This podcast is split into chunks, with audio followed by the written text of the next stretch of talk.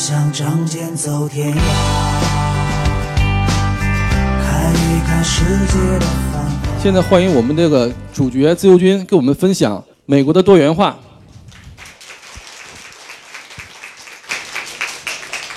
好，大家好，下午好啊，谢谢。呃，其实 我昨天晚上呢和几个义工组的小伙伴一起吃饭，我说这个去年吹过的牛基本上都实现了，我写了一篇文章哈。那今年呢，我们慢慢的这个在呃跟大家聊天的过程当中，又有一些想法，可能今年我们社群会玩的更多内容起来。那么其中呢，昨天晚上就聊聊到我说场所的问题。其实我很希望像这种的，呃，当然不可能聚这么多人了。但是其实呢，像我们这个社群，包括刚才十一聊的内容，就是大家是一个嗯很相近的一个需需求。他说的内容，其实大家都很想了解。然后也许还有其他人待会分享的内容，其实也都是大家希望了解。而这个人呢，恰恰就正好有这个资源把它分享出来。像这种的，我们的这个社群，其实我是希望说，更多的有这种线下的聚会。那不仅是我回来的时候我来说，其实大家都说的非常好。那么，比如说昨天晚上就聊到，我说，哎，我说如果我们这个社群呢，可以和一些，比如说有听友。呃，自己他正好就是有场所的，比如说是茶艺居啊，或者是咖啡咖啡屋啊什么的。那慢慢的，我们可以就是我说打一个比方哈，我说如果我们这个社群，比如说我在美国这边，因为这个事情我去年就想做，可能在闺蜜圈的节目里面大家有听到过哈，就是呃，我们美国闺蜜圈呢，如果说在洛杉矶开一个咖啡屋，我们做一个品牌，我们去进这个，因为其实大家知道咖啡。中国跟美国是差价很大的，但是呢，特别好的咖啡在中国的茶叶面前，其实它的性价比还是很好的。现在中国的茶叶很贵，所以说就变成慢慢的咖啡呢有一种文化慢慢的在进来。所以，比如说，如果说我们有自己的一个品牌的咖啡屋，那么我们就可以把我们的这个社群的一些内容，可以放到每个城市不同的场所中去。那这个场所一下子就有了什么呢？就有了灵魂，就是嗯，它可能有自己的品牌，就是我们这个社群的品牌，有很有优势的一些内容啊，比如说呃，我们自己美国的品牌以及美国直接过来的一些呃一些东西啊，比如说这种场所啊，我们现在用了书店的这个场所，很多中国的书店是亏损经营，要国家补贴的啊，那实际上我在像。像目前这这个书店就很好，它这个活动就可以做起来。那我看厦门，我们在厦门十点读书的时候呢，它的那个书店，它就书店里面引进咖啡，就是这种场所与场所的结合。那么我去年是办完福州的听友会，才遇到我严复书院的那个同学。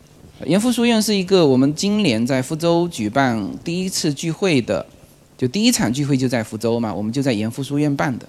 严复书院是一个博物馆，我那时候就跟他讲，我说你这个博物馆门客罗雀，没几个人来，谁愿意去看那个严复的什么真迹呢？没没人愿意。我说你应该把他这个场所，你这么漂亮的场所，应该要拿出来跟其他的场所去结合。我就给他举了那个。就去年的时候，我就给他举了那个，就是海明威故居的例子。海明威故居是可以开放出来做什么？做婚礼现场的。我说你这个地方如果做婚礼现场、做聚会现场，不是很好吗？他说：“哎呀，他说这个东西，我这边都是真迹啊，要是搞坏了怎么办？”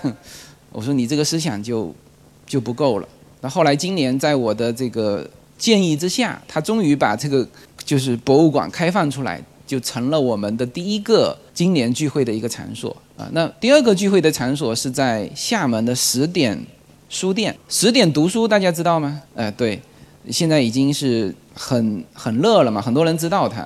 那十点读书的发源地就是在厦门，所以十点书店是厦门的一家网红书店，那家店也是它的唯一呃第一家店。所以我们然后到了北京，现在是在新华书店总店。我们这个是每一个地方选的位置都是非常棒的，我们都很喜欢。那么这个时候，它的场所要结合内容啊，然后所以我在想说，我们的这个线下的这个聚会，其实以后可以更多一点。那我为什么这次跑这么多的城市，也是为了这个，就是到了一个地方，肯定大家会有聚会，大家见个面啊，然后呢，彼此之间呢就会有一个呃更多的了解，否则的话，在微信群上呢，可能谁也不认识谁。所以这个就是可能这是我的一个愿望哈，就是大家在。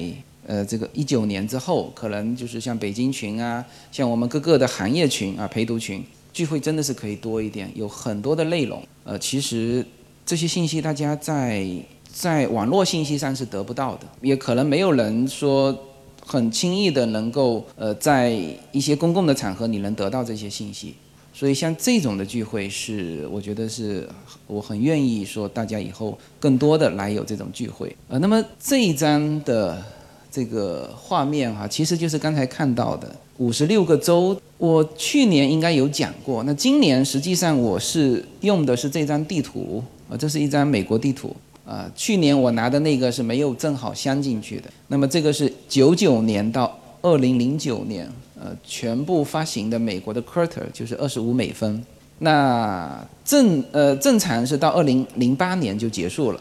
那这六枚一二三四五六啊，这些是美国的属地。这六枚是在二零零九年临时决定加上去的，呃，因为原来只是计划美国的五十个州嘛，五十个州一直到这两枚阿拉斯加和夏威夷、海瓦伊就结束了，因为这是美国的离岛，所以这是一个很全面的美国地图，甚至包括了它的属地，就是海外属地，关岛。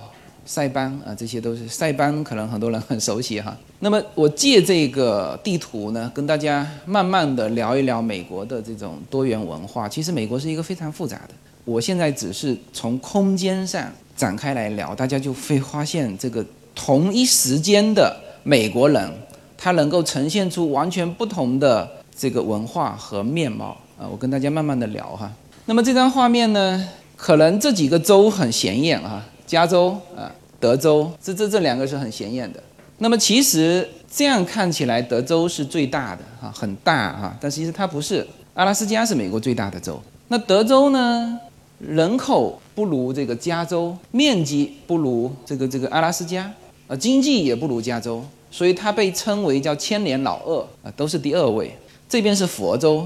那么从这个角度看过去呢，就是靠南的这三个大州，我们说。一个字来说明一个州的都是大州，加州、德州、佛州，这三个也是分别是这个人口最多的三个州。当然还有一个地方就是纽约啊，甚至纽约我们说美国分为美国和纽约啊，就是它纽约确实呈现出一个跟其他的美国地区不一样的这种面貌，高楼林立，停车很困难，可能还有一些脏乱差，是吧？呃，今天上午说了。这个纽约人民呢，觉得加州人民脏乱差；加州人民觉得纽约人民脏乱差，所以就是这两边东岸跟西岸都存在着很不同的认识。这当然，美国有一个好处，就是所有城市的人他都觉得自己所在的城市是最好的。这是我走过这么多美国的地方，大家如果有有走过美国的去问的话，他也会有这种。问他，哎，你觉得哪里最好啊？他就觉得，哎，我这个佛州最好啊，像佛州那么热的地方，呃，他觉得佛州最好。所以美国是一个，呃，很有意思的地方。每一个地方的人呢，都觉得自己的城市是最好的。那我们这样子从从东边过来哈，最早美国十三个州啊，都在这一边啊，从波士顿开始啊，这是很小的这些州哈。呃，波士顿这个是一个。我从上面开始说哈，波士顿，波士顿是大家都知道的，就是学府了。应该说，美国所有的房地产拿三十万出来，几乎都能够买到不错的房子。这个不错的房子是前面有前院，后面有后院，然后起码有四间房间，上下两层的，三十万美元，几乎哈只有这么几个地方买不到。加州特殊哈，加州旧金山、洛杉矶，呃，这个西雅图也不会很贵。然后呢，纽约贵，波士顿贵，其他的其他的几乎都是在这个范围之内，三十万到五十万，你说我高端一点，五十万也都拿得到。那么房价便宜的同时呢，它税也低呀，生活成本也低，所以波士顿是一个很特殊的地方，就是因为什么呢？学府，这个哈佛、耶鲁是吧？我们当时去波士顿去这个参观学府，我们其实是去玩了，不是说真专门的去看这个学府。结果呢，差一点就收齐了，就是各个学府的那个违章停车票，停停在这个地方，啪贴一条，就是我说这个常春藤八所学校嘛，是吧？我说我这个这个罚车单都快收集齐了。波士顿是最早的，就是美国独立战争是在那边打响的，那边还有一条专门的什么通向独立之路。那么波士顿的这个最早是那个波士顿清查事件，大家有印象吗？书书本当中有读到哈。那我问一下大家，波士顿清查清的是什么茶？这个跳跃非常大哈。波士顿清查事件倒的是什么茶啊？倒的是武夷山的岩茶。这个我到现场看了他的那个茶的样本，而且看了他早年的一些画，他写的非常清楚，是来自福建武夷山的茶。然后我看了那个茶的条索，是岩茶，岩茶的条索是很大的，红茶是很细的，知道吗？盗的是武夷山的岩茶，这个我估计武夷山政府都不知道。如果武夷山政府知道，这其实是一个非常好的宣传。一个馒头引发的血案，一包武夷岩茶引发的美国独立战争，是吧？这个人家美国人都写的很清楚的啊，倒的是武夷岩茶。那么这十三个州哈，这里有一条路线，就是从从上面说下来吧，这个波士顿，然后就是这个。费城，呃，纽约费城，Washington D.C.，费城也是一个很特殊的城市，它是实际上是美国第一个首都啊。美国的首都原来最早并不是在华盛顿，是在费城。呃，他做了美国几年，四年还是六年的首都，后来搬到呃其他地方，又搬回那个费城，最后才定在呃华盛顿。这是一个这个权力。角逐最后的一个妥协，定在了华盛顿。所以美国的那些国父们，也不是我们想象的那么呃怎么高大上。它其实是制约的结果，所有的东西都是制约的结果，没有哪一个说人性的光辉会怎么样啊？人性与人性的制约的结果，这个就是美国，它是一个我们说法治国家。法治怎么来？就是大家协商一致。然后一起去按照这个去执行，是这么来的。费城这个地方呢，这个房价很便宜，但是停车费贼贵。我们在费城的聚会，呃，A A 制嘛，我们我们去哪里都 A A 制，就是吃饭吃了三十七块钱，呃，吃饭吃了三十五块钱，每个人分摊嘛。停车费三十七块钱，对，停车费很贵，很多人为了这个费城的停车费而离开费城，有的被罚款了啊。一罚就罚五十几块钱嘛。那么这是这是呃，像费城、纽约啊，是是极其特殊的地方。就是它的时代中心广场，就是你会觉得，你如果站在那个地方，就知道为什么说美国是美国，纽约是纽约。纽约的人口密度就在时代广场那里集中体现。我们时代广场走进去，然后它旁边有一条路嘛。那我走进商店，想推门出来，怎么推都推不出来，外面人一直在走，一直在走。这是这又是一个很很有意思的城市。像这个地方就是这个 New Jersey，呃，新泽西。新泽西其实呃很多纽约的人他是住在新泽西。纽约在哪里哈？是在这个地方，这个地方就是上面一大块的纽约州，其实跟纽约没什么关系。纽约是在最最最外面这里。它和新泽西离得更近，所以很多的纽约人是住在新泽西。好，接下来就是什么？呃，北卡、北卡、南卡，很多我们的洛杉矶人最近搬到北卡去。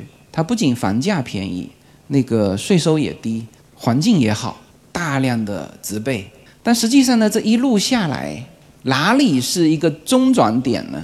我们说的是东岸哈，东岸这里有一条路是叫做国家一号公路。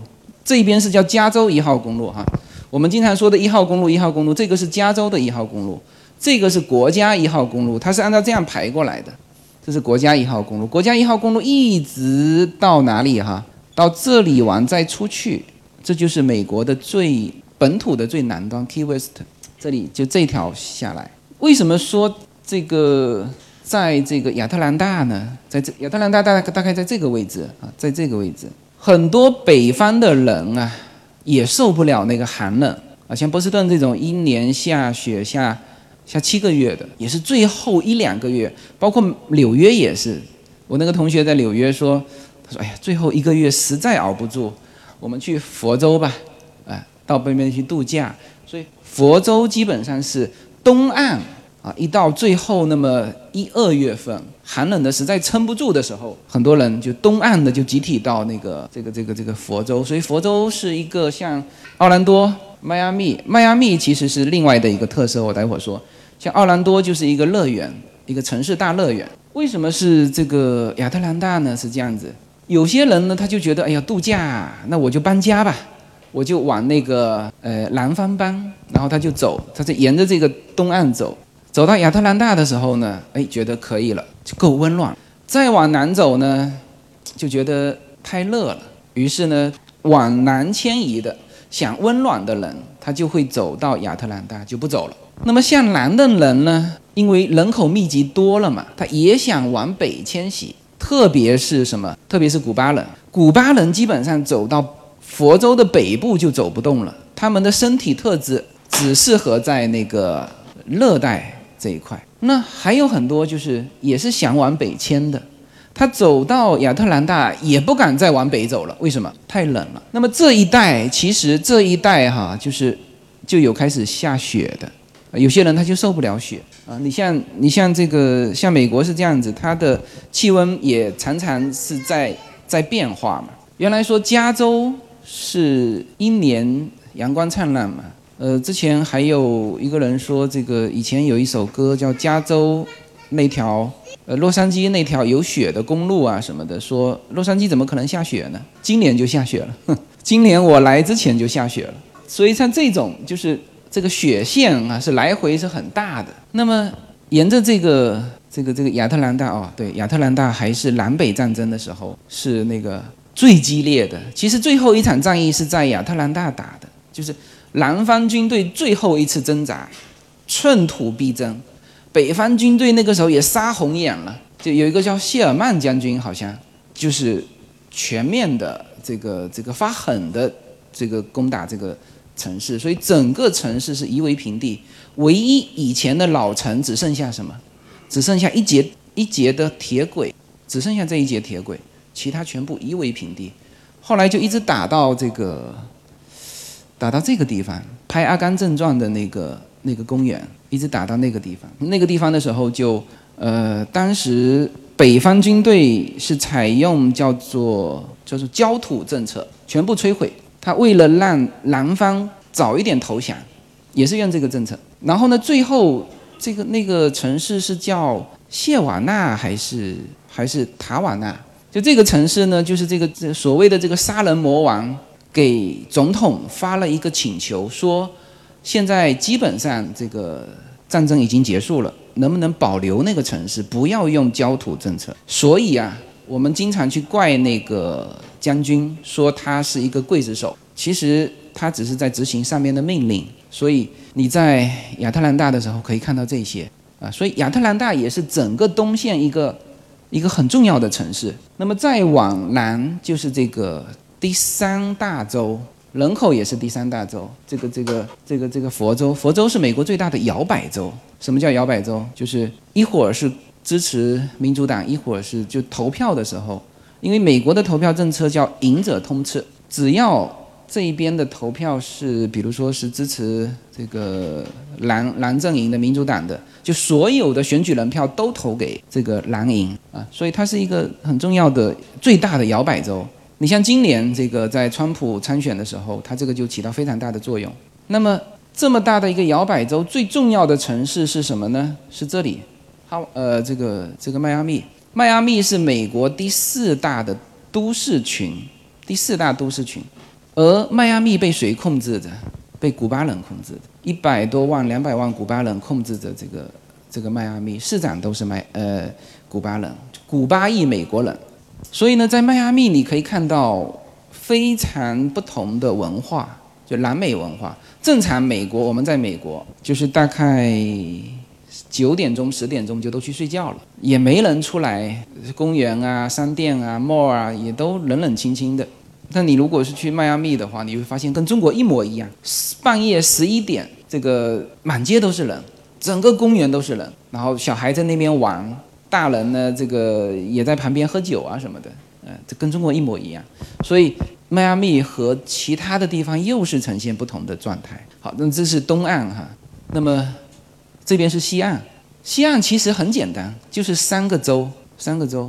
那这三个州呢又都不一样。这上面的是华盛顿州哈，就是我当时到这个 Washington D.C. 的时候，曾经一直想讲一期节目，就是说美国到底有几个华盛顿？我们所知道的一个是华盛顿 D.C. 这是首都哈，还有一个华盛顿州，其实还有多少个华盛顿呢？可能有大几十个华盛顿，就地名都叫华盛顿，那只是更小的地方我们不知道。那么像最大的那就是加州啊，加州它的如果按照 GDP 是是世界第七还是多少？就是它盖过了俄罗斯。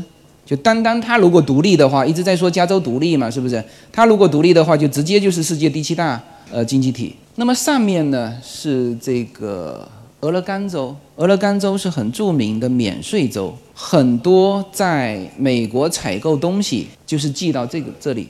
然后再寄回国内免税很重要。加州的税是多少？今年呃，我听叶子说税又要涨了，大概九九点多吧，快到十了吧，就是消费税。而加州是免税的，就同样你买一个笔记本电脑，它整整免掉接近百分之十啊。所以很多人就是在俄勒冈那边有一个银行有一个账户，就然后甚至有些人帮你做这个事情，你买完寄到我这里，我再帮你寄给你。我只收一点点的这个这个手续费，但是你省掉的是接近百分之十。像如果你是在加州买，那就是百分之十的这个税收。那么上面是华盛顿，华盛顿有一个很重要的城市叫西雅图，西雅图再过去啊，这个这里没画到了哈，再过去是哪里啊？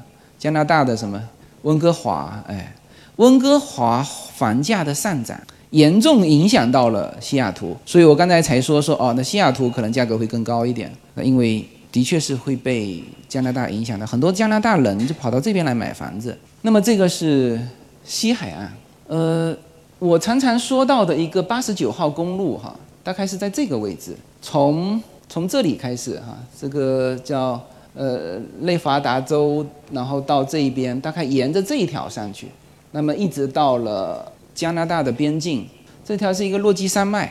那么大家知道，美国是很平的嘛？像你说，像这个德州，没有什么风景可看，它是很平的。那有山有水，它就有风景。所以呢，这个沿着落基山脉，特别是这一带，你像六十六号公路，它是沿着这个这个芝加哥这边过来，啊，这边大概是这种路线，它一直通到哪里？一直通到加州的洛杉矶的那个。那个港 Santa Monica，那这里是有写的一个六十六号，你可以说它是出发点，也可以说它是终点。那正常是从东到西是这样算过来，它应该是终点，哎，但是就是有些也很难讲。我那时候在这个在这个位置，它写着一号公路，没写是终点还是始点，你都可以算，你也可以认为它是终点。它写的零迈嘛，零迈就是这个刚开始的意思嘛，是吧？但事实上从上面下来，它又是终点。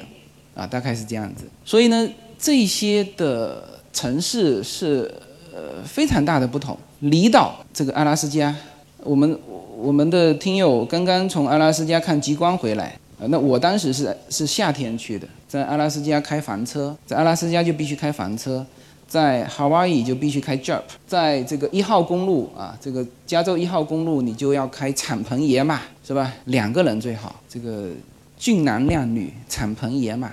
我那时候也想租敞篷野马，后来发现不行。我们家两个孩子，然后一堆行李，这个敞篷开在那边，风一阵风刮过来，那个行李都会吹得到处都是，是吧？而且被晒的。这就你玩哪一个地方，就是有哪一个地方的这个这个你玩它的特色。像我印象当中哈，这个最美味的美食。美味的美食，我是比较追求极致的嘛。除了这个食品之外，我还很注重这个什么叫做环境。我说的美食呢，有我我印象非常深刻的两个啊，一个呢就是在这个西雅图旁边的有一座山，刚才大家看到的叫雷尼尔山，就在我的视频上午啊，在视频上面有放到的雷尼尔山。那个山是作为呃美国国家公园的标志呃，大家看到美国国家公园的标志上面有一个山，呃那个山就是雷尼尔山。那么我当时是在雷雷尼尔山有几个点，其中有一个呢叫做海拔最高的国家公园的游客游客中心。我呢从它下面的农夫市场买了一只螃蟹，就是它它是冰的嘛，呃大的螃蟹肉蟹，买了一瓶白葡萄酒，然后就拎着掼蛋掼蛋掼蛋到最高的就是全美海拔最高的国家公园，然后呢我就在那边坐下来，然后就把酒打开，在那边吃螃蟹。这老外很多人也在那边吃各种各样的东西啊，不是说我们不懂得规矩哈，我很懂得规矩。这是一餐这个印象非常深刻的，就是要玩就玩到极致，是吧？还有一个吃什么东西印象深刻的呢？在这个地方，我当时是从德州呃休斯顿、达拉斯，然后到这个呃新奥尔良。新奥尔良呢旁边就是那个这边有一条河啊。弯弯曲曲，弯弯曲曲，其实很小的河道下来，密西西比河，密西西比河等于是像美国的运河，呃，这个作用在美国以前的经济当中是非常大的。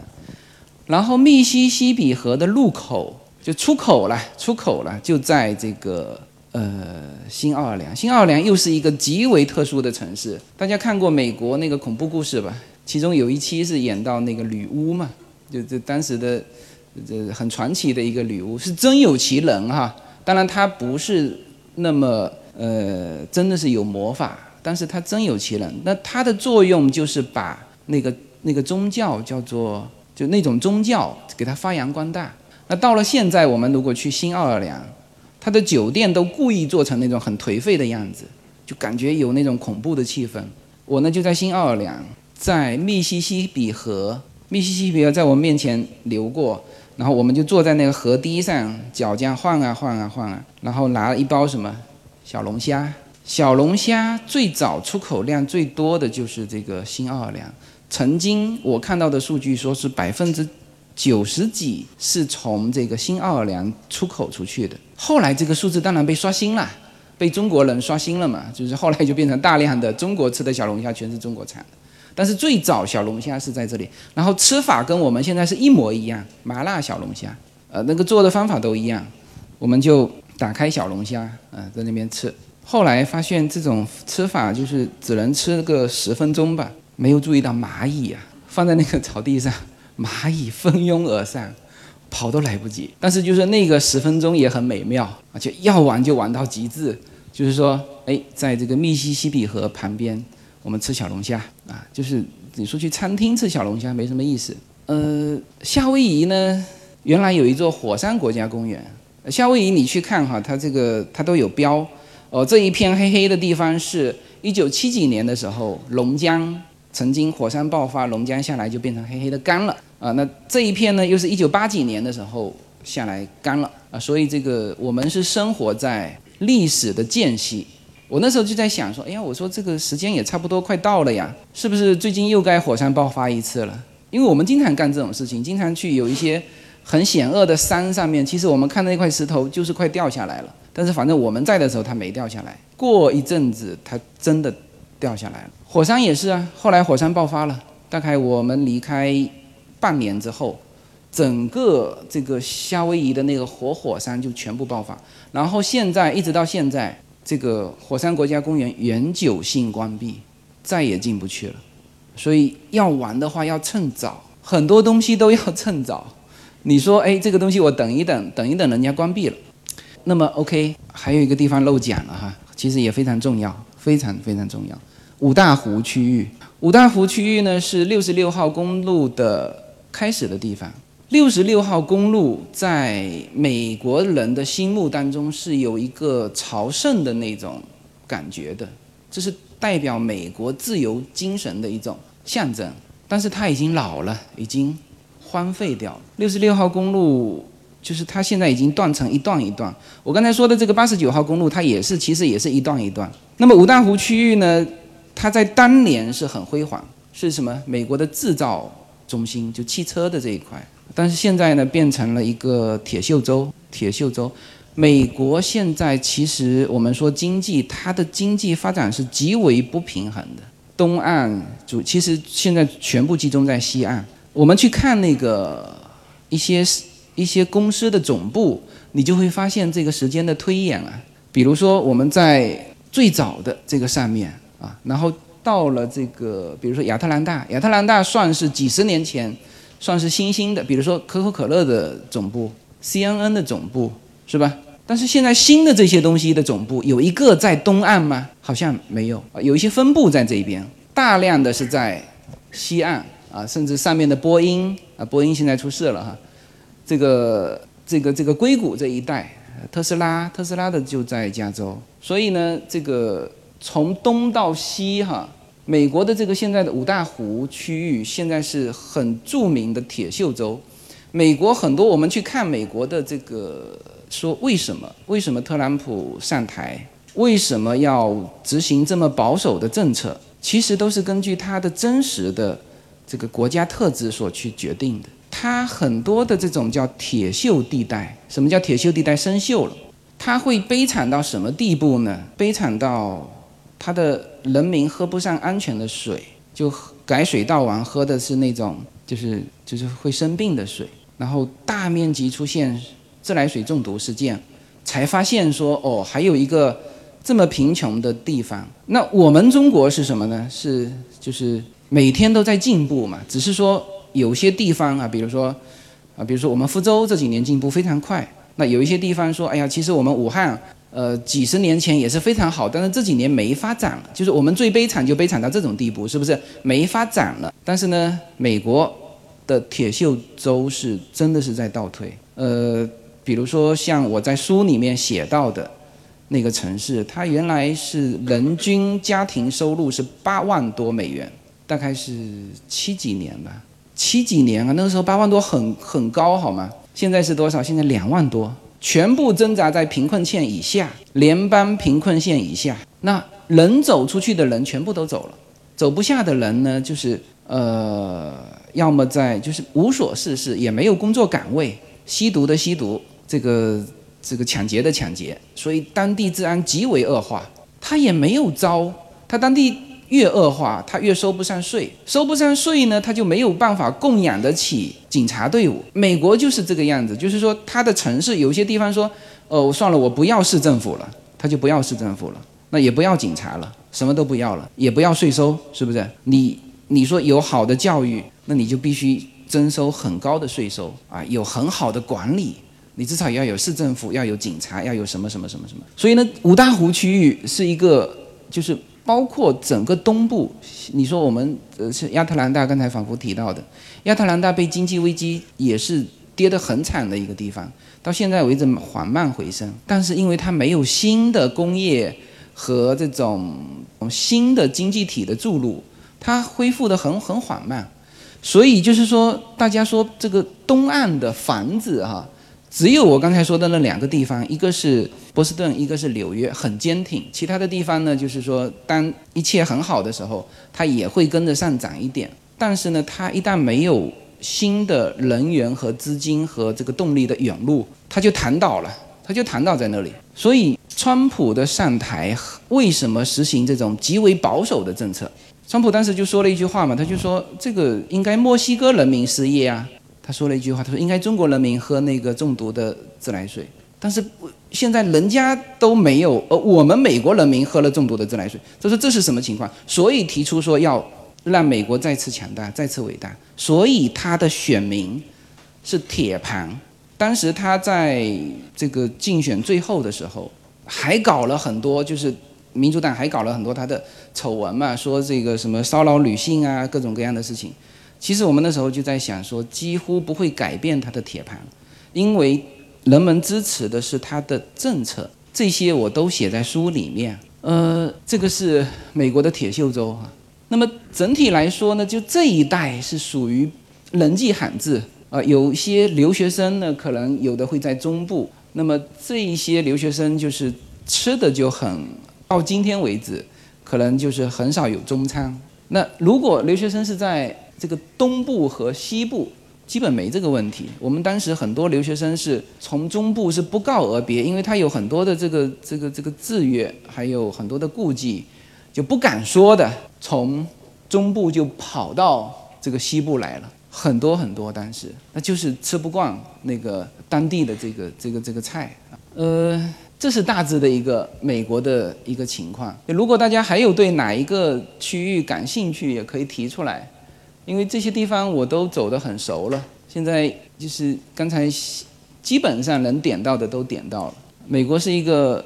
从这个时空这一个这一刀切过去是也是极为不同的。然后如果说从时间的发展，它又是不同的。六十年代有六十年代它的辉煌啊，今天有今天它的辉煌。比如说美国汽车啊，现在美国的汽车被一个新的美国汽车替代了，就是这个特斯拉电动汽车啊。它现在像这种发展的势头，它就很好。它跑到中国来建厂啊，那如一旦它开始量产，那么这又是一大块的市场。好吧，那么整体上美国呢，我就大致的用借助这个地图跟大家做一些分享。如果一会儿呢，大家有对哪一个地方还感兴趣，可以向我提出来，好吧？再先跟大家做解释，好吧？行，那谢谢大家。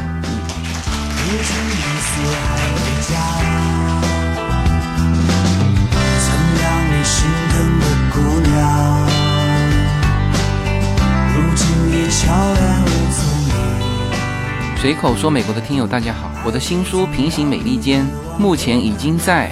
当当网、京东等各大网站均开始正式发售，同时在电子书 Kindle 上也已开始发售。那么这本书是随口说美国的第一本书，也是我个人第一本书。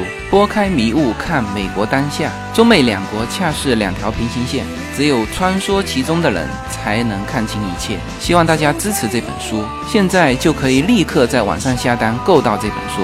谢谢大家。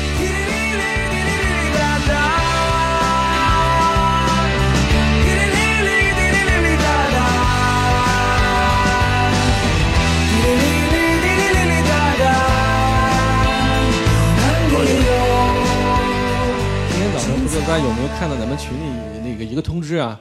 说跟大家说了一个好消息，说今天大家来可以看到一个活的自由军，能动的自由军，在群里跟大家发。但是呢，现场今天我们有一个环节，就是现场采访自由军的一个环节，所以就相当于我们在电视上看采访自由军那个环节，但是大家都是直播的观众。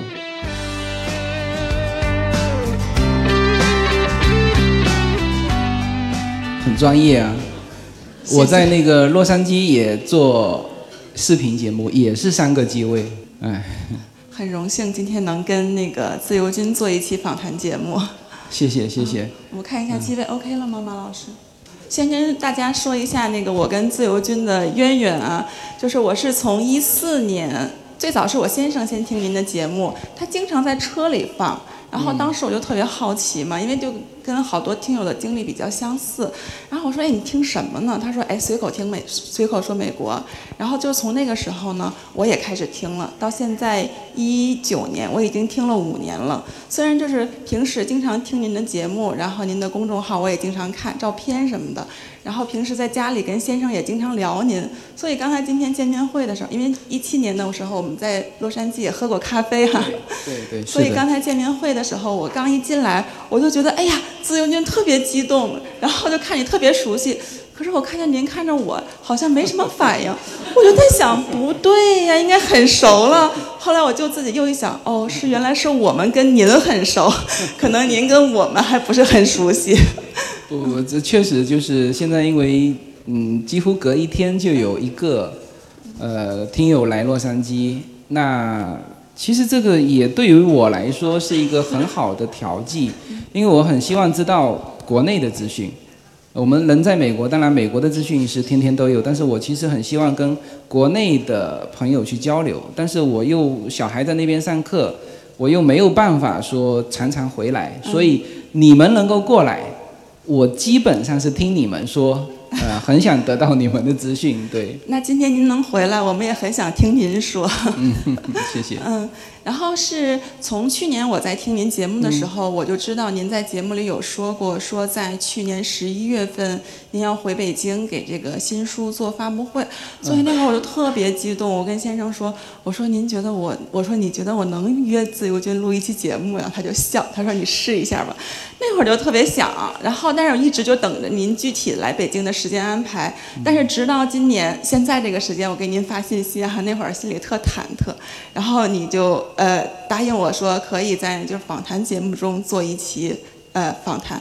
当时我想的是一对一的访谈，因为我做的辣妈 talk show 都是一对一的访谈，在演播室里或者是在咖啡厅。但是今天一来，我发现这不是录播，这是现场直播，所以很很紧张。就是您在厦门的时候，我听您最近的一期节目，您有说您无数次的想过跟小雪在《老友记》里面那个场景再现，您无数次的想过。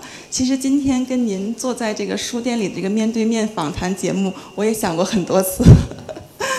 希望再过五年、十年，我们再回想现在这一刻，就觉得更有意思。对说不定到时候你们的节目已经做到很火了。哦，那就借借由您吉言。然后还有您经常在节目和书中提到啊，您说中国人的表达方式太含蓄了，在浓烈的感情表达出来之后，可能也是清淡如水。但是今天我就想对对随口说美国，用美国的方式表达一下，我真的特别喜欢。谢谢，非常感谢。嗯嗯。呃，就是我想问一下自云君啊，你平时其实也做一，之前在做随口说美国新媒体人之前，你也是做实业的。然后其实从幕后走到台前，包括现在有这么多的听众和粉丝，有没有什么偶像包袱呀？哦，这个倒没有，这个倒没有，就是因为这个做企业的时候是做企业的呃一种做法。嗯很多人是在文人和商人之间转换嘛，那有些是很多文人想做商人，那我是恰恰相反，这商人做成了文人，也都蛮有意思的。嗯，好。然后呃，就是因为现场观众对自由军都很熟悉嘛，因为大家都是可能都是跟我一样，从一四年开始跟自由军听节目，然后又去见过面，或者是回国之后参加过听友会的。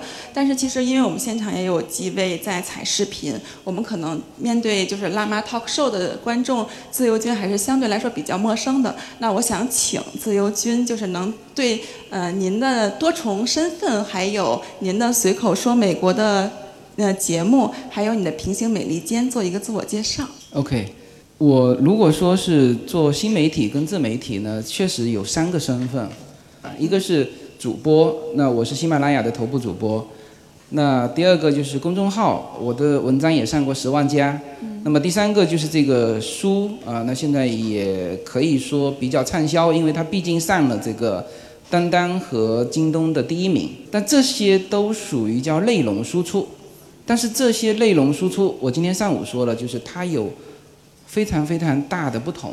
嗯，每一种方式你都要认真的去做，不是说你写公众号文章的人，你把公众号文章的内容编辑一下就能够出书。当然也有人就这样出了，但是呢，我不是这样，嗯我是重新把它按照书本的方式再去写一遍。那么主播也是不同的，就是说我们常常说文字和声音和视频其实贴得最近的，就是能够大家能够感受到，比如说表情啊，像这个对，视频，它就可以感受得到表情。嗯那声音呢，它其实可以感受得到情绪。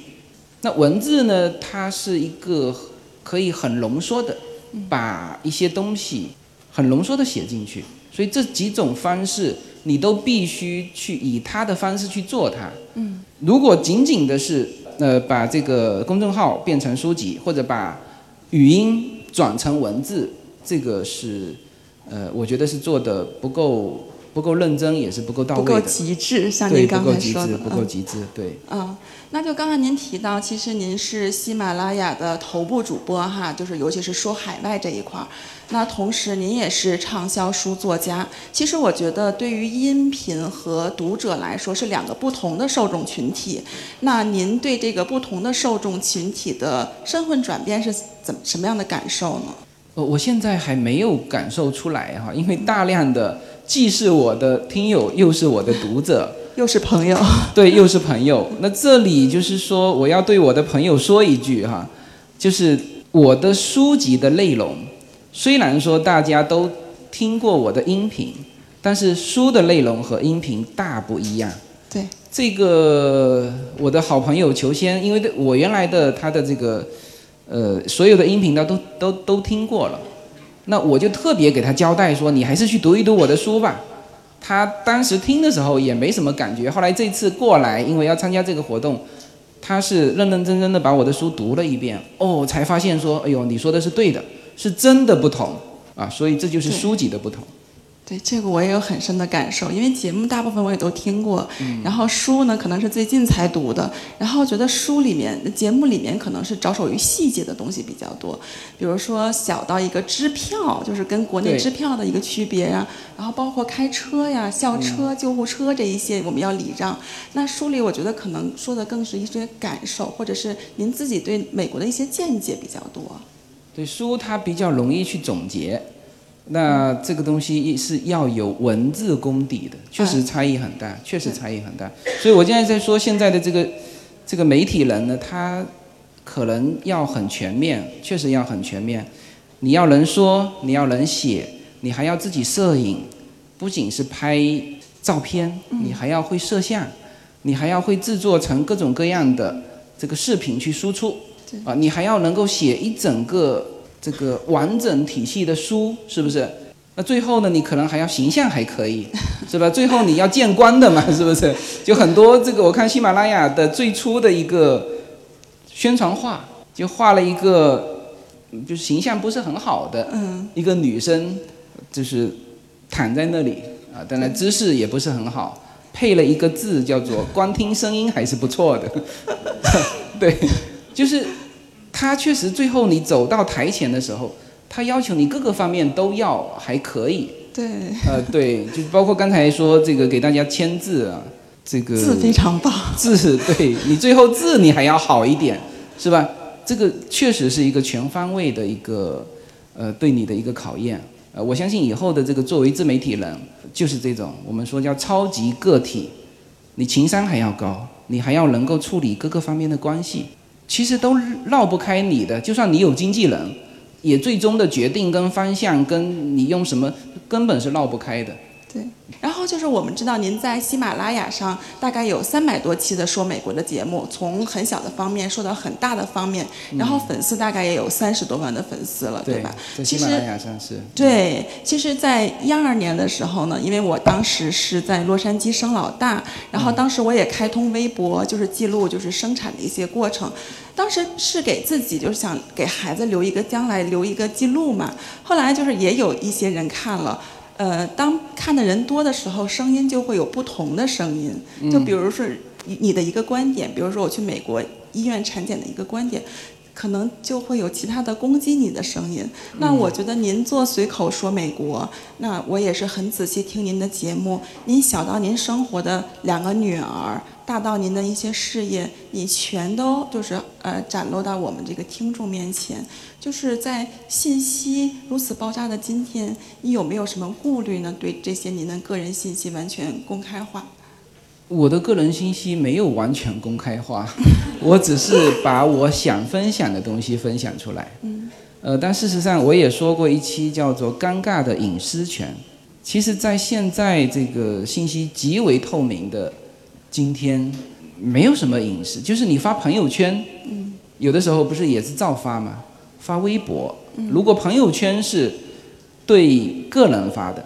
因为只有加了你的好友的才能看到你的，但是微博是公开的，对，就这里面甚至还有一个法律问题，就是你在朋友圈上如果说的什么不客观的话，别人是不可以告你的，但是你如果在微博上，那就是一个全公开的一个环境，别人是可以告你的，所以，呃，我觉得现在这个社会呢，以后更加是这个样子，就是有些东西。你觉得是个隐私，其实它早就公开了，是吧？嗯，对对，就像之前我们什么有一个 A P P 是要登记您的那个税收记录，其实您的个人信息已经完全是公开化了。对，是的。嗯，刚才您说到那个微博和朋友圈，我记得以前看到过一个人分享说，朋友圈更像是您家的客厅，您在客厅里跟朋友聊天，其他人是不知道的，但是微博更像是广场。您在广场上跳舞，所有人都能围观呀。是的，是的，是是这样子。嗯，对。呃，就是您看啊，您今年又回到了呃北京哈，去年也有回来，然后您一直是这种中美两中美两地的这个穿梭，就是呃，您在节目里也说到过，就是中美的方方面面的不同，但是我想就就您本人感觉最大的中美的不同和中美的趋同是什么呢？哦，这个是一个非常大的话题。对，其实中国跟美国现在是越来越相同，嗯有些地方呢，中国发展的要比美国快，啊、那就是比较快的能上的东西是硬件，比如说盖一栋楼，穿什么鞋子啊、这些都是硬件。那美国现在跟中国在就是生活习惯上、嗯。文化上还是有很大的不同，还有就是他的嗯。我接下去第二本书，嗯。可能就会详细的聊到美国人的生活，就是一些细节，比如说美国人玩的东西是蛮多的，嗯。呃，那这个跟发展阶段是有关系的。首先会先去考虑物质的东西，嗯其实美国也是。为什么说这个美国社会？你比如说，你看到他的流浪汉，你说流浪汉很有尊严，嗯感觉美国的流浪汉很有尊严。他为什么有尊严？他因为可以从那个福利机构拿到钱，有钱才有尊严，这是物质的。呃这个话大家不用觉得有什么歧义哈，就是这个样子。他们的就美国社会的福利就托底这一块，目前还相对是做得到位的，还是相对做得到位的。那其实您看，嗯，我们都是，我们就是生活在北京，生活在国内。那我们通过您的声音去了解了特别多的美国，包括很真实的美国。包括以前我们看一些美国的影视剧，或者我们去读一些美国的书，可能是我们想象中的，没有您带给我们这么具体。那其实您现在做了五年多的这个节目，已经把一个很完整的美国带到中国了，就有很多的受众，很多的听众。但是您接下来有没有想过，就是因为您是一个桥梁嘛，其实也是一个文化大使，有没有想过，呃，把中国的一些东西带到美国去？有有想过，对，因为我觉得美国可能了解我们中国是通过一些游客，或者是通过一些呃比较落后的资讯去了解。其实真正的中国可能跟他们了所了解的，呃，给我的感觉是有有有一些不同的。对，就是我上午有聊到，就互相的一百八十度嘛。嗯呃，其实美国人对中国的了解肯定是不够的。我一年跑一趟，我都觉得我对中国的了解是不够的。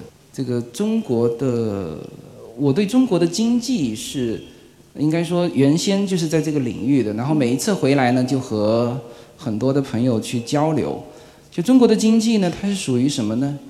我用一句话来形容，叫做非常顽强的这个非常蓬勃向上的野蛮生长，上去爬下来，再上去爬再下来，然后又有那种很顽强的毅力，然后这个老百姓对于幸福生活的追求，哇，那这个呢是真的是欲望是非常强烈的，嗯。然后也不怕失败，所以有一些我们去再看，比如说这个风险，嗯。相对来说，美国的经济它的风险把控要比中国经济要好，就要保守。为什么现在我们说美国经济没有什么风险？你去看美国的银行的放贷，无论是对政府、对个人、对公司，它的放贷是控得很紧的，去贷款，正常的它都要求你去报你的 W two 的收入。W two 是一种叫固定收入，我们平时大量的美国人报的是一零九九的收入，就是这种，呃，我们按照中国好理解的话说，一零九九是个体户的做生意人的收入，嗯。而 W two 是比如说国家公务员的那种固定收入，嗯。他的贷款是只看固定收入，嗯。就你有这么多的 W two 的收入，我才贷款给你去买房子，相对来说是非常保守，当然也就没什么风险，但是呢，它的发展就没那么快。而中国现在这种，无论是政府的贷款，对于比如说他希望支持某一个领域，他真的是真金白银砸进去，呃，就算是很多的很多的钱有一些打了水漂，但是它毕竟会成长出一块来。那么这个就是现在我觉得叫做蓬勃向上的这种力量。嗯啊，包括政府的，再加上民间的意愿，啊，这个是中美这两边又是很完全不同的。嗯，呃，我去年回去的时候就有想说一期节目叫做《不同》，就是一回到美国你就感觉安静了，瞬间就安静了。那中国呢，就是很热闹，大家聚在一起。当然最近是也有说。这个中国经济也很担忧啊，或者是什么？但是大量的你去看这个民间的各个这个小的经济体，是有的时候觉得说，哎呦，这个经济下行，担心这个股票，担心什么？但是，一旦有机会，你看到没有？最近的股票一旦起来，就都起来了。你像厦门的房子，去年跌了整整一年，今年涨了一个月，就全部涨回来了。啊，这就是说非常顽强向上的一种。但是还是野蛮生长，这里面还是要控制风险。对于个人来说，因为我们这我我我这个节目是说给个人听的，然后我的观点也都是叫做无数个主观构成客观，就每一个人可能还是要注意这种这种就是风险。嗯嗯，对，其实我觉得也是给我们是从客观到主观，就是您嗯对，给我们一个这样的思考嗯。其实我刚才在想，就是您说到力量哈，因为刚才那个第一个分享嘉宾也说到是他办 EB One A 也是是通过您的节目。其实嗯，我特别想谈一下，就是嗯我我做这个。呃呃，辣妈 talk show 这个节目也是从您那儿得了特别多力量。刚开始的时候呢，就是我刚生完老二，那会儿可能有一些激素的原因吧，就是有点低落，就是想寻找一些自己的成就感。然后我就听到了您的节目里，就是您的节目有很多金句，就特别激励我。我就听到了您说一句是，您是那个时候说的是，您是蓄势待发呢，还是虚度时光？然后一边开车一边想。嗯，我不要虚度时光，我要虚度蓄势待发。后来就筹备这个节目，后来节目就采访了几个嘉宾之后，就开始呃上线走入正轨了。然后我就又听到您说一句话，您说要努力活成喜欢的那个自己。哎，我说现在的自己就是我挺喜欢的自己。后来又有人跟我说说。哎，欣弟，你做这个节目，你的前景是什么哈？你看你平时搭搭进去，因为视频成制作成本跟音频还是不同的嘛，搭进去时间也搭进去一些呃精力，然后您前景是什么？我其实我这个心里是有答案的，但是我想我怎么回答他呢？然后我就听到了另外一句话，就是说看不清的未来才是最好的未来，所以我觉得特别激励我们。嗯，就是我我知道，就是像您父母有时候是在国内。有有时候也会去到美国，那孩子跟叶子可能主要是生活在美国。那其实像我们也都是为人父为人母了，进入到一个比较尴尬的年龄段。我们就是说，国内有一个很热的词叫中年危机。我 我想请问一下自由军，就是我看你每天很充实，那我想问一下，就是您在自己孤独呃静下来的时候，就是享受孤独的时候，有没有感受到过中年危机呢？这个还真没有，这还真没有，就是我们。有很多要去做的事情嘛，就是其实我们常常说自己的状态，什么时候是最好的状态？是你的状态是很幸福的状态，就是目前已经是很好的状态，还是什么？其实我觉得可能更应该是你知道你明天想要做什么，就是那种充满希望的状态，可能比你现在知道自己是最好的状态要更好。嗯，对。就给我们给我们活力和给我们动力的是希望啊！对，就是你落实到每一个具体的事情，比如说我今天结束之后，明天下午的火车票已经买好了去青岛。对，就是这一站一站下去。然后昨天一个听友问了我一个问题，呃，其实你说到中年危机，他其实是问到一个。呃，你会不会怕出现什么？嗯，你有没有遇到你人生当中说哦，这个，呃，这样下去会不会担心说，呃，比如说你的节目啊会遇到什么风险，或者你的书啊，我这个这个这个现在应该可以讲哈，就是我的自由军这三个字批了很久才批下来，哎，对你你会不会遇到这种很怕的时候，啊，甚至。他们都建议我改一个名字，我说所有人都知道我叫自由军啊，我怎么改是吧？我说我的真名别人也不 care，也没人知道，是吧？大家都知道我叫自由军，我这怎么改？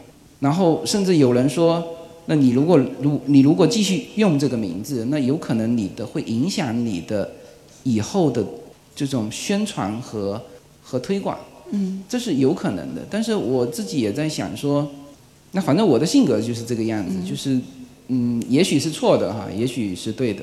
就是说，我觉得别人不敢用这个名字吧，就是这个这个当然是有一些争议的名字、啊，但是呢，我还是想用。以后提起这个名字，大家会想到想到我，那也许是不失为一件好事情，对，是不是？嗯就像听到闽南腔，我就想起自由对，就军一样。特色特色，对，嗯嗯，是的，嗯是的。那您刚才也说到了希望，那其实我想做问自由军最后一个问题哈，就是嗯，我们不说五年的时间段，是就是长远来看，您对随口说美国最大的愿景是什么呢？呃，我只能是一年一年去规划它的发展。嗯那今年我在上午说过了，就是我有可能是希望把社群玩起来，因为社群这个东西呢，就是说你一旦人聚在一起，你必须在半年甚至差不多这个时间吧，嗯你要给他注入一些新的东西。比如说，我第一次去年第一次做这个线下聚会，啊，有计算有我不在的时候，大家每一个城市也都聚得很好。OK，第一次、第二次到第三次，可能就淡下来了。哎，这个时候自由军出了一本书，是吧？我们看一看，在一起再聊。对，然后呢，过一阵子，他这个社群就要不断的东西给它扔进去，嗯它才会有一个活跃的这种这种动力。所以我是站在这个角度，我也要去想一想，今年我们社群能够增加一些什么新的玩法。要有不不停的更新话题。啊，是的，呃，话题是一方面，那我还希望说，比如说我们这个社群是不是能够形成自己的国际品牌呢？是吗？嗯、对，哦这个国际品牌，呃，也许是以实物的形式体现呢。哦，那就是做周边了。是啊，做周边嘛，是吧？嗯嗯一个 IP 形成，它必然会延伸到周边嘛，是不对是？对对。对，这个都是想做的，但是这个我暂时也都不公开，那呃就自己默默的做吧，做到那一天大家也会看得到。对那也许会做失败，啊，也许在这个我就说一个很简单的，我从北京开始往下走还有十站，每一个地方只停留两天，那稍微一点点的事故，就是比如说我迟了这半小时，我可能就上不了这个车，就后面全部都会被影响。你怕不怕呢？也没什么好怕的嘛，是不是？自己所有的事情，我们想到位，给它做到位，它就会这样一站一站一站一站走到最后昆明的时候，我就会结束今年二零一九年的全部的全国的这个跟大家的见面聚会，嗯是吧？那这就把这个事情给完成了，就是把无数的长远目标全部给我细分到很细的具体目标、近的目标，你就可以慢慢一点一点的就把它做到。就像你的这个节目，是吧？一期一期做好来，然后夜深人静的时候再想一想，这期节目里面我是不是在某一个点还能再提高一点点？嗯所以我非常非常欣赏那个周星驰。嗯他有的时候就说，那我还是觉得说这个这个电影可以再提高那么一点点，对比如说我在动画上再多那么一点点的这个经历，那它就会好那么一点点。嗯所有东西都是好那么一点点，这个东西呈现出来的时候就是和别人不一样。对我的节目，我就说一个很简单的，我的片头曲，很多人其实已经感受到了，说，哎呀，我还有的人很直接告诉我，他说我就是为了听音乐才听你的节目的。我每一次做完节目，我单单选这个片头曲，我有的时候会选两三个小时，因为它必须要跟它的内容去 match，是吧？还要就是你是以一种轻柔的方式，还是一种节奏性很强的方式，你都要能够结合上。这些就是很细微、很细微的东西，你就是这一点点的去抠。然后我为什么现在招不到助手？就是我对这个东西的要求太苛刻了。我这几天在外面跑，我把我两期的闺蜜圈的节目就发给我的助手，让他帮我很简单，音乐添加进去，我已经交代的很清楚了，是吧？那它就是很简单，那是不是十五秒开始就就淡静啊？我说不是说十五秒啊，你你不能硬插，你得看那个音乐的段落，感觉感觉，还有就是你得看中间内容，因为大概我们的说十五分钟之后，其实每个人都累了嘛。就是我我现在在做这一方面是非常非常有感觉的，差不多十五到二十分钟的时候，大家听累了，内容听累了，光说话听累了，嗯，这个时候需要插入一段音乐，那这个时候内容是断在哪里，这个逗号要逗在哪里，对，也是非常重要的，也是非常重要的。所以这些都是极细微的细节。对，那就是说这里好一点点，那里好一点点。你看这个一个视频，它又要音乐的配合，又要画面的配合，又要文字的配合，嗯，然后最后能够呈现。所以我们自己做完一样东西，就知道拍一部电影是多么困难的。像这种三个机位的视频是很困难的，他回头要把声音配进去，机位之间要切换，那个软件我都自己都用过，所以我很清楚这个自媒体、这个这个音频、这个视频，每一个作品出来，其实都蕴含了背后的人的很多的心血。但是呢，我们就是说每一样东西，只要是我们喜欢的，我们做好那么一点点，不是说对得起什么听众。我那时候刚开始说美国的时候，嗯，没有听众，没有听众，就是身边的这个一一两百号人嘛。嗯，但是你就是这样慢慢慢慢坚持啊，哎，突然间有一天，哦，好多人对这个节目还是非常认可。嗯，我我我觉得你们应该也会的，也会的。自由哥是榜样，是前进的一个目标。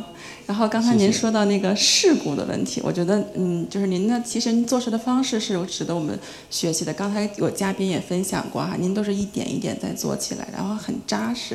说您今天的这个成绩也不是偶然，就是必然会走到今天。其实我觉得您的心态也非常好，就刚才您说的那个事故，其实我觉得您可以，就算有一点小事故，您可以把它变成故事说给我们听。对，有一些是可以说成故事，有一些就是事故。啊，那今天特别开心，呃，能在北京，能在新华书店的总店，然后跟自由军录一期节目，也非常谢谢大家。好的，非常谢谢大家，嗯，谢谢也。谢谢这个节目。